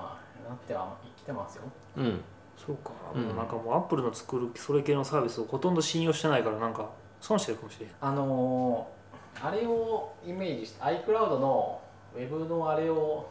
イメージするとあんまり良くない、うんダメ OS というかあの辺のレベルで統合されてる部分のうまく動いてるところはまあやっぱり Mac 便利 Mac と iOS を使う分には便利に動いてるそこそこ便利にできてる Mac で作業してる時にあああの iPhone で撮った写真がちょっといるんだけどみたいなことってまれにあるじゃないですか、それは全部フォトスに入ってるあそれはねやってるうんまあ、それとかもそうですねやっぱりあのドロエアドロップとかもねやっぱりそういうのの似たような感じで便利だしいえどういうことやエアドロップで送れるしこっちでやりたいみたいな時はエアドロップとかすごい便利 Mac と iOSiPhone 使ってる分にはすごいあやったことないそうか Mac も対応してんのかうん僕いつもやるあ一回もやったことないクリップボードも今共有できるからそういうのやっぱりクリップボードはねいつ動いてるのかよくわかんないからね Windows だったらそういうのはやっぱり地味にちょいちょいそういう意味で言うとドロップボックスとかはあれはすごい頑張ってあのクライアントアプリ作ってるんだなっていうのは思いますよね、うんうん全然そのアプリケーションそうですねレイヤーから触れるだけの方範囲であドロップボックスが、ううんん使い勝手とかすごいい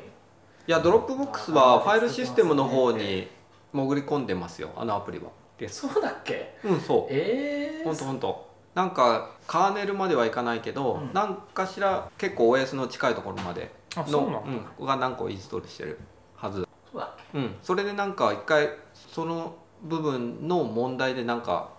ドロップボックス一回トラブルがあったんですよけえでだからマックアップストアで出出ないはず、えマックアップストアでは出ないですねうん、出せないはずのを使ってるううんん普通のアプリじゃ無理 iOS5 といえばですねえストーリーボードっていつか、ストーリーボードですからうん、ああれ動くか六だよあれね動かそうだよねあそれ考えたら iOS5 でかいわうんストーリーボードが一番でかかったよ今までの中であ本当僕はなんでですかええこうかなこうな気がするどうかもね iOS だってもうあのなんだろうビュビューコントローラーをちゃんと繊維がつなげていけるつなげていけるのと、TUI テーブルビューの僕はコレクションビューあれを全部ビジュアルで描けるようになったじゃないですかうんうんうんであのあとなんだろうあの固定テーブルとかを割とスタティックに作れるようになったじゃないですかあれがでかかったっすああ本当、はいはいスタティッあクスタイルのテーブルビューだね、から7個ぐらいしかないんだけどちょっと特殊なやつが入ってる時とかに穴も全部動的に作るのすっごい大変だったじゃないですか、うんうん3とか4 2の頃やってらんねえよだっみたていな全部スイッチケースそうスイッチケース全部書くしかないじゃないですかあれきついあれめちゃくちゃきつかったからあれ全部あの GUI でできてできるようになった時あれはもうあやっとこれができるようになったっていう感動がはいはいでもそれ調べてことはあれかコンテナビューとかも iOS5 から使えるようになったのか何コンテナビューってストーリーボードのコンテナビューコントローラあーコンテナビューってあの要はビューコントローラーにビューコントローラーああそっちか、うんそれね張り込ん大できかったよねあれ大きかった、うん、iOS5 なんかありますか他まあ5と6は iOS5 と5あの S6 はいい OS だったじゃないですかどの辺がどの辺が使いやすかったうーんそうそうですね使いやすかったのもあるし作りやすかったっていうのもあると思うしやっぱりうんうんうん iOS7 はやっぱり結構ちゃんと作るのが難しくなった難しくなったよね、 3とか4とかは結構プログラマーの方でいろいろあの足りないものを足したりとか、うん、えー、と既存のものをハックしたりとかってするのが有効だったりうんうんあの例えば引っ張って更新だったりとか、うんうんスワイプしてデリートみたいなのが、うん あ何これすごいなみたいな感じになったけど5と6とかはもうちょっと普通に、えー、と OS の機能を素直に使うと結構ちゃんとしたものができるみたいな。うん、そうだったねなんかすごい揃ってきたもんね、うんうん、その分難しくなったよねうん全部把握してできなくなってきたからうん、789はねちょっと難しいあので何が難しないんか微妙なやっぱりいやまああ、れ変わったのもあるしなんかボトムと微妙かな動きトップとかをするのがすることが多くなったしあれほんとわかんないよね分かんなかったビューコントローラーになぜ上にこう44ピクセル空きができるのかとかそうねそもそも別に下に映ってほしくないしと思ってるのに、うんでこう映り込みのところがなぜ透明になったりならなかったりするのかとかが超難しかったいやまあでもあれはね、作る方は大変だと思いますよ UI キットの方そうだよねだい全部書き換えたわけでしょあれう、ん、あれよくまああれぐらいでまとめたなと あれなななんであんなに頑張ったのかよくわかんないそんなに使いやすいよあれ後ろ透明になってあれねあのねそうなステータスバーと一緒になってナビゲーションコントローラーとスクロールビューがあった時にうん勝手に一つずらす、うんんそうずらすっていうのはあれあれまあだから本当はプログラマーがやればいいんだけど、うんオートにしたかったんだよねそれをやるのが大変だからそう、そうとりあえずあれあのブレイキングチェンジをあまり入れないように頑張って結果多分ああいうとこに落ち着かざるを得なかったなと思うんですよね、うんまあまあ頑張ってると思いますよあれ、あの普通にさ本本見て UI キットをそのまま使った人はまともに使っていけるような感じにしたかったんしだてよねるきっとね。そうそうそうでちょっと手入れると大変なことになるそうむちゃくちゃになそうそうそうでカスタムでなんか作るとなんか44ピック空いて空いたりとか20ピック空いたりとかしちゃっでねてどこでそれを直したらいいか全然わわかからならいない。元の挙動に戻したいんですけどみたいな結局 OS の挙動に合わせるんだったらその自動でやってるところを全部やらなきゃいけないんで、あれ結局その あれも44ピクセル開けるとか44か64開けるっていうのはまあ結構書かなきゃいけないことになっちゃいますね、なるよね。うんうんまあ書かなくても頑張ることも、まあ、結局あの OS がそれやってるんであのストスクロールビューとか置いてスクロールビューのメソッドとかオーバーライドして見てみると分かるんですけど、うんうんこのビューはスクロールビューかっていうのをまず聞いてくるんですよね、うんうんナビゲーションコントローラーにビわかるューを置いたらうんでこのスクロールビューだったらあオートマチックなんだっけそうそうそうなんかパディングあれか、うんパディングなんかレイアウトなんとかで、ビューコントローラーのあれで、うんうんあるね。うん縦にスクロールでかできるかどうかとかいろいろ聞いてきたようであじゃあこれは下げなきゃいけないんだっていう判断した上で詰めてくるっていうことを下げなきゃいけない OS あの、うん、UI キットがしてくれていうんる、うんうんうん。あれはねいやー面白いですよねそうだね面白い面白いけど全然僕はあれをあれをなんか響かなかった UI 的にもあれ回転したらだってまたねサイズ変わりますからねステータスバーが隠れてそうやねうんそうやねうんそうそうずれる。なんなの誰得のシステムあれは難しい。こうチュートリアル作ってもらわないとできない。うんだから、うん、基本的には7も8も9もまあ自分で作るっていうのはできるだけまあだしない方がいいといえばいいんですよね。うん、そうだね。ねうん、それをやる瞬間にあの OS の流儀からもどんどん外れていくからね、うん、うまいこと合わせるのがとても難しくなった。難しくなるねあのなんだろ何うなんだっけあのフルトリフレッシュね引っ張って更新とかは、あ iOS のあっちの方がすごい、あの品質が悪かった。あ、うんあああったねあのアップル金星のやつ、んうん絶対あのい使ったこと一回もない俺水玉みたいなのがつ出るやつです、うんうんリフルコンソールあこうビヨーンってなるやつでしょあーそうそうそう全部自分で作った変わったけど、ううんんあ変わったんだあれもうちょっとシンプルになった。あそうかうんあのビヨーンっていうのはあれなんだったんですね。ねあったよ ねビヨーン ありましたあねれはまあ、うん、あのあれは多分まあ難しかったんでしょう。あのあの API あの API 明らかに無理がありますもんね。あの足しただけで OK みたいなうんうのん。うん、そうだねうん。まあだからなんか自分でスクロールビューに貼ってビューコントローラーと密接にやり取りする方がすごい綺麗にうまく動いたっていうのは全然あった。うんうんああいうのはいいんですよ別に。セグウェイとかもあったかそうそうああありましたねストーリーボストーリーーボドだードかでしょらだからでしょ、なあセグウうェイんあそっかあれあれあれストーリーボードのファーストリリースからあったっけあったと思うな、ありましたよう。ん、うんあれがないとだって遷あ移そっしかてそるっか時に渡せないからあそっかそっかそっかあそうだそうだストーリーボードと同時にセグウェイが出たんだ、うんでなんかセグウェイでパートメント引き渡すみたいなことやりましょうねみたいなそうそうそうそうああったあったあったオートレイアウトなんでだろうあれかな iOS6 かなオートレイアウトトなかったっけ5そうか6からか、オートレイアウトは6かなオートリアウトで割と使ってんだよ オートレイアウトは使うんですけどあれねまあ難しいねすごい難しいのがあの縮む縮む優先度と大きくなる優先度が分かれててああこれどっちに入れたらうまく動くかなこっち900にしてみようピッああう動いたみたいな世界まあそ うですねそうだよねそんな複雑なそうだよねそんな複雑な UI 作ったことないからいや複雑になると本当わかんない複雑じゃなくてもあの例えば単純に上から123とラベルが並んでるだけの ビューでもあのなんかの条件によってこのビューがえっ、とそのラベルその123とラベルなんてその3行分の大きさより小さくなるみたいななることがあって、うんそうするとその問題が出てくる。じゃあ全員小さくならないでください度を上げるってことそれか、あの余 裕と消えても問題ないようにして、ああじゃあ中学それはどっちでもいいんですけど、うんうんそうまあ、そうしないとログがいっぱいオートレートの、壊れましたよっつっそてう解決できません、うそう、ん、はい、分からなくなったって矛盾が起きたっていうのがバーッと出るあれねだいぶ矛盾のあのレポートの出たやつの意味が読めるようになりましたね、読めるようになるまで1か月ぐらいかかるね、あれはね難しいです、うん難しいよね、まああれをなんとかするには iOS9 のスタックビューをなんとかするって言ってまあスタックビュ部ー分的に解決するのはスタックビューを待つ待たなければいけないスタックビューでだいぶ良くなったね、と、うん、うんススタッタクックビビュューー使ったことないんだよスタックビューがないともう何もできないよパトラッシュそうなんだ、まあ、あとね、あのあのビューのヒエハイアラルキーを見られるようになったじゃないですか X コードで何それあビジュアライズするやつねそうそうそうああこのぐるぐるそうそうそうあれ超便利だよねもあれがないと無理だいぶオートリアオート的なデバッグはやっぱありれなんかどっかのサードパーティーが昔出しちゃったよねそうですねあったねうんシャーロックされたんですよリビールとかもう一つあったんですけど、あったあったまああのアップルが盗むのはそのシャーロックっていつでしたっけもう iOS あ MacOS9 とかでしょ シャーロックあの検索のやつでしょそうそうそう、9の頃から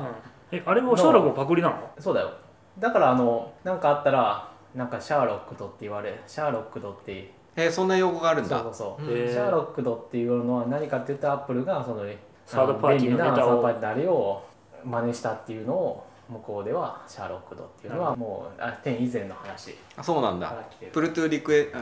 プルダウントゥーそれもそうリフレッシュもそうじゃそうだし、うんえっと今最近だったらナイトシフトもそうでしょんえそうなのそうあれなんかサードパーティーのアプリがあったのそうそうそうあそうなんだあとあれだねページめくりもフィル・リュウ君がパクられたって言ってたねあそうなんですかうんページめくりアニメーションまだそんなあったかな、うんでもそういうさ単機能なまああれやつはまあいいとしてなんかまんまビジネスごと持っていくのは よくないよえそんなんありましたっけいやだってゲームセンターとかさああのゲームのスコア管理の SNS みたいなはいはいはいいはいくつかあったじゃないーですかあれだこれだそもそもあんまアップル自体がゲームセンターもやめちゃったんだっけそうですねやめたでもあれあの頃さちょうどすごいベンチャーとか勃発してなんかゲーム SNS とかゲームのスコア共有プラットフォームとかやっててアップルが出した瞬間に僕覚えてる今 WWDC でそれを作ってる人が質問かなんかで僕こういうの作ってるんだけどあ本当うんスコアの共有とかってできるんですかみたいないやユーザーのなんかシェアリングとか、うんグリーがねそれ買収したんですよえーなんだったっけなゲームセンタもう名前も忘れてしまっー ねオープンフェイントた。ああったあったあったあった、それでね塩漬けにしてグリーね捨てちゃったんですよ確なるかほど、うんまあ、そのためにビジネスやるんだったらちょっととちゃんと特許かけとか,、まあ、なんかそういうことの話ですわな、まあ、そうですねソフトウェアの特許は難しいんですけどねそうそう難しいよね世界判定もなかなか難しいからソンソンさん取ったことあるソフトウェア特許めっちゃいっぱい出してますよマジで、えー、すげえ個人では出してないようん会社で交渉どうしますよいっぱいあそうなんだ、うんすげえな1個取りたいなと思っててめっちゃお金かかりますよ知ってるお金かかるんですか、そんなに。まず審査出すだけで何十万円とかほんで、ね、もし特許された場合年間20万円とか維持費かかるんでそんで、えっと、全部自分でやる場合は弁理士通さずに全部自分で特許明細書いて、えー出願すれば当然特許弁理士の費用かかんないですけど無理無特理許庁から、あまた、まあ、おそらく、まあ、まずほぼ間違いなく拒絶査定が来るんですよでそれに対してリバッタル書かなきゃいけなくて別に例えば君の技術出した特許っていうのはもうこの辺の講師と大体一緒でこの想像の範囲内だからこんな請求権は認められないみたいなこと言われた時にいやそれ違うんですよと。って言ってまあこれじゃあちょっと請求項をこの辺ちょっと変えてこういうふうにするんでいいですかって言ってあじゃあそれだったらいいよみたいな感じで1回か2回そういうのあってでやんなきゃいけないんですけどそれをえ全部弁理士なしでやるのは相当辛いと思います。まず事前の調査も弁理士さんにやってもらわないとかなりきついですよねで多分そもそも僕とかはやっぱりさそもそも仕事で特許いっぱい書いてるから書けますけど普通の人がいきなり特許書けって言われたら書けないで書す。けないよねあれ全く書暗けないです号じゃんあれ全部言ったよね図とかもうんへ無理さて2011年なんかあります特許のか話になった最後大変な僕はねこのそうです年ねジャンボっていうのを出しててえ。はい。音でメッセージを送れるやつアプリ。やっててねそれの話はしだすと超長いのでいつかやります本当だじゃあもおううメッセージングボイスメッセージングアプリなんか時代早すぎてね今頃音声でコントロールだみたいなことが来てるけどそれを僕はこの時期にもう早めにやっちゃってたんで音声でコントロールの話すいませんで したまた違うと思いますけど。けどさ本当は別でしょけどさこれがもしずっとひろ広まってたとしたらうん。ジャンボに対してエアコンにつけとかってメス、をコントロールするようになってたと思うんだよそんなことも考えてたの えじゃあそのボタンでやればいいでしょいやいやいやそういうさ声でなんかやるみたいなののさ毎年は全部取ってたかもしれないじゃんいや、はあアップルにパクられて Siri に載せられて終わっちゃういやいやもちろんそうなんですけ どそうなんですけどその音声インターフェースに着目してたっていうだけで、なるまあ、確かにそうですねうんうん、いやこの話は長くなるんでよくできたアプリケーションだったと思いますよあありがとうございますな長くなるんでもう、うん今日はやめましょうこれなんか言い残したことありますか2011年まあジョブズ死んじゃったんですこのよ辺のあれもそうですけ ど、うんまああれですねあのアプリで、あのビジネスをやるのもがだんだん難しくなってきたあもうそうですこの辺ねですよぼつ過ぼ渡つ期うんもうあのなんだろうセンスいいとかで言う人と広告とかなんとかでこうずつあの延命をしてたけれどもまあそれはやっぱりなかなかうまくいかなくってそういう感じで多少ユーザーがいてもそうなんともならないっていうなんかさユーザーが結構いそうなやつが閉じるみたいなことが始まりだした最初の年じゃないかなうんそうですね、うんなんともなあうんなんともならないのかなまあなんともならないんだけど お金が尽きだしたうん尽きたのかお金がまつまらなくなったのかちょっとね、どんどん劣等者になってったからうんジャンボの時でもねえっと広告費とかはほぼ使わずツイッターのトレンドに入るぐらいバズったんですねうんみたいなことはできてだからダウンロードもどんぐらいやったのかな十何万とかだったかなが取れたっていうだけでもまあまあだと思うんですけど、うんけどもう十何万ぐらいだからねその時でその前ってアプリでそこそこ話題になって無料だったら結構もっとランキング上に行ってどかっていう可能性あったと思うんですけど、うん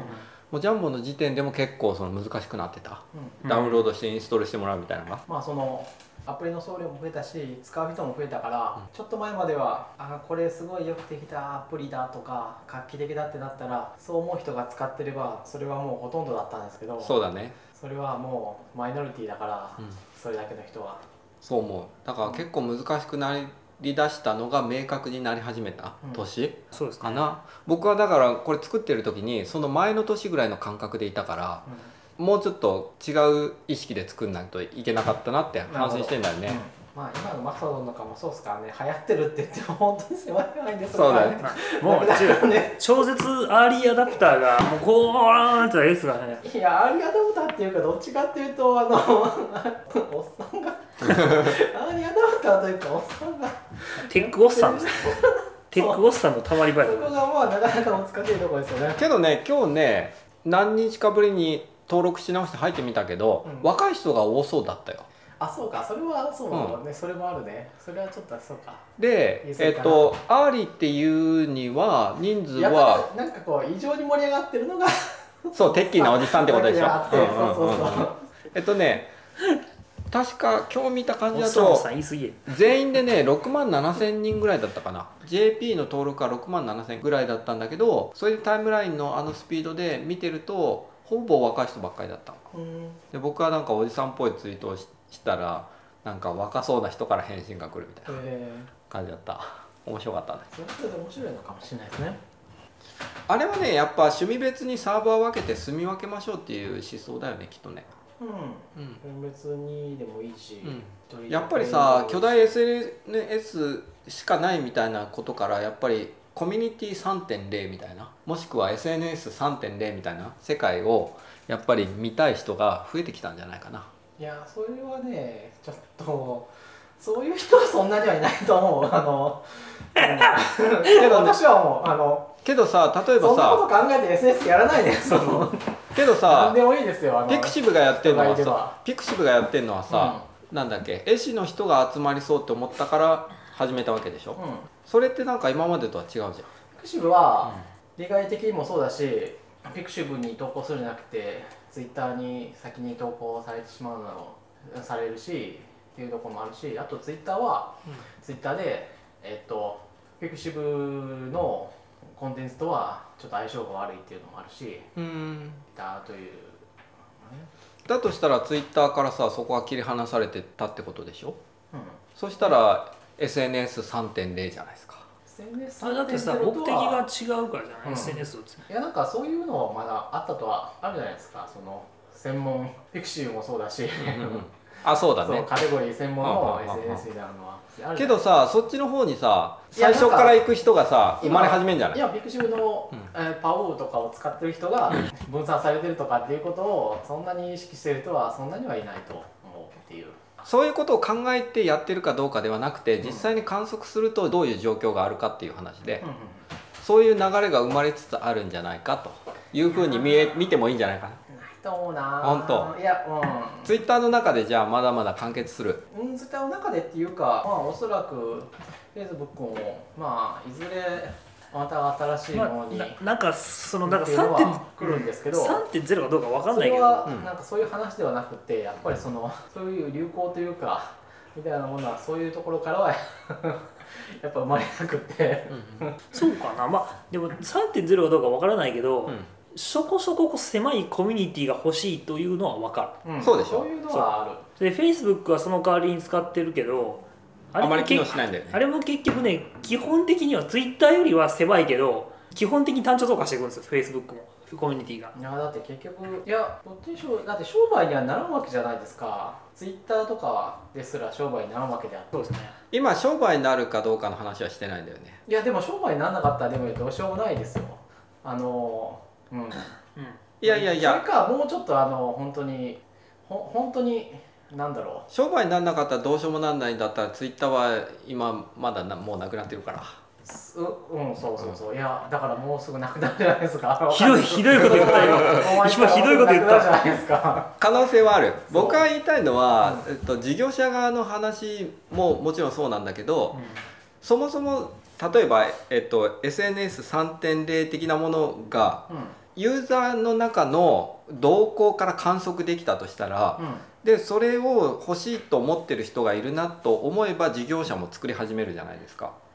だから別にそのそういうことをユーザーが考えてやってるとかいう話ではなくて観測できればいいと思う。うんうんわけですようんうんで観測できてそういう流れがあるなと思ったらお金にならなきゃいけないっていうのは事業者の方が作る時に考える話であって、うんうんうんだから別にお金がなるなおね、ととかかはちょっと私の言ったことがずれたような気がする、うんけどまあそのうやんっぱもうりちょっとそういうのは、あのまあなないないですよ仲間内のやっぱりあの仲間内の遊びになっていたでしやょっぱりあの目新しさとあとうんあ今のマストドンがどうかっていう話も僕はしてないなるほどそうだなそれなかなか難しいな例えば SNS3.0 がまあ何を意味してるかっていうのは、まあ、うん明確には言ってないですけど、うんローカルコミュニティって言いたいんじゃないですかそうそれでもいいでしょうん、いいたんだだけどそういうものに対しての何かしらの準備みたいなものがいろんなこう材料が集まってきてるっていう風な中の一つとしてマストドンを見てもいいんじゃないかっていうだけの話でそれはわかまあるそでれはずっとあんま変わってたんじゃないですいかね、や僕だから岸川さんがそれに対するアンチテーゼとして出してるのは、だから結局ロー要するにグローバルコミュニティだであっても維持できなかったサービスがローカルコミュニティで成立するのは難しいですよって言いたいんじゃない、うん、そうそじゃないれは結それ構もそれは難しいのはさ事業サービスの話じゃないですか、うんそでもしたさうん、でもサービスでなかったとしたら自分たちでやらなきゃいけないじゃないですかだからマストドンはだから自分らで立てろよっていう話になってんだよねきっとそういやーそのコストを誰が払うかっちゃもちろんもちろんそれはさそのコミュニティが解決していくとかさなんかあるんじゃないですか知らないけどいやーそれはさこれからの話だからさいやいでやもどうにもなりませんよって今言ってもしょうがなくでもてまあでもどうにかなるようにはできる気はするけどそうでしょ結局なんかそれ自分たちだけで、うんなんかその掲示板を立てるみたいな、うんそううそうそうそう結局でも一周回ってきて昔の掲示板にそうそうそうなんだけどなんかそういう目が出てきてるっていうふうにマストドンは見てら面白いんじゃないっていうでもやっぱりローカルでやるにはちょっと辛いよやーねそうはうんいやいやそういうのはありなんですけど、例えばね簡単に言ううと、ん何らかしらの目的でツイッターを始めたとするんじゃないですかうん、誰フォローしたらいいかなっていうので、まあ、自分のタイムラインができるまでに何ヶ月とかかかると思うんですようんうんって思いませんうんそこがマストドンのサーバーで例えばなんか自転車サーバーがあったとするじゃないですかうんこれ始めたいみたいな人、うんそこに入るだけでもう連邦タイムラインを見れば一応済みますというようなことはね考えられるわけじゃないですかまあそうですけど、それはでもね Facebook だってグループがあるし Facebook グループだと何かしら足りない何かがあるんじゃない例えば量とか、うんかもしれないけうん、ど、分からんけど知らないそれは一緒でしょ一緒でしょそうかね一緒でしょ一緒じゃない一緒なんだったらツイッターをとフェイスブックの住み分けが発生してるってことがおかしいんじゃないえどっちか1個でいいいいんじゃないどっちか1個でもまあいいですけど現状なんで2個やんのだってそれは現状フェイスブックとにいる人とツイッターにいる人は若干違うっていうようなだとしたらマストドンの専用自転車のサーバーでもそれは起こるかもしれないじゃないああですそかれはありますよ全然そうでしょ例えばうんそうそう、うんそれはそうだとしたらさ、でもそれはうんあんまりそのそれがマスのがとかツイッターがどどこに管理されてるかはやっぱ全然やっぱり問題じゃなくて、んやっぱりそこに誰がいるかとかそういう話に結局尽きるんじゃないですか、うんうんうんうん私だってだから例えば今だったらあんまりないけどあー例えば LINE とかもそうだけど全然使ってないけど任天堂の公式アカウントは登録してるとかうんと思うんですけどね話が深いないやあんまりそのシステムの形とか全然ちょっとでもねマ関係スないト話なうん気がする、マストでもでもちょっとねこれからどこに行くのか若干わからんうんいやだからだから僕はそれでなんかちょっとだから思ってるのは、うんうんそのなんかえ結局じゃあそれ誰かが個人的にやるってなったらそれ結局なんかそれ全員でなんかツイッターの痛み分けするみたいな感じになるじゃないです かそうだね何の金もならないことを誰かがか自腹切ってやるみたいなそうだねそれちょっとさすがに辛くねえかと思ってなんか20年後から見たらツイッターはマストドンっていうものを生み出すことになってそう結局地元の、えっと、自治体の掲示板はおじさんが一人で管理してるみたいな世界がそうそうそうマストドンサーバーそうを管理してる人がいるみたいな世界になるってね、うんそれはなんかちょっとディストピアだなと思って。そうなのかね、まあ、分からんけどそうまあなんかやっぱり僕らがねテレテレビ的なビジネスモデルに慣れすぎてるから、うんあの Google とか、うんうんそれはよくないのかもしれないけどねテラセン払えみたいなでもそれなかなか根付かないだろうなそうだねただまあ、でもただマストドンがこれからどうなっていくかは僕はすごく非常に興味があるただあと1ヶ月ぐらいしたらもう誰も使ってないそうそうそうそれは分かる、まあ、それはまあ確率的に かなりしあるとょ思ううがない話なんうで、ん、あのしょうがないそんなものもあったねみたいなありえるあのうんそれはそういう確率の方が圧倒的に高いのはしょうがないなんでマストドンを始めたのかみたいなことを先に調べてみた方がいいのかもね そうですねなんかね、うんその辺の哲学がよくわかんないんですよね、マストドンそれを追ってみた方がいいんだねじゃあ今日はこの辺にしときますかはいでしお疲れ様でしたはい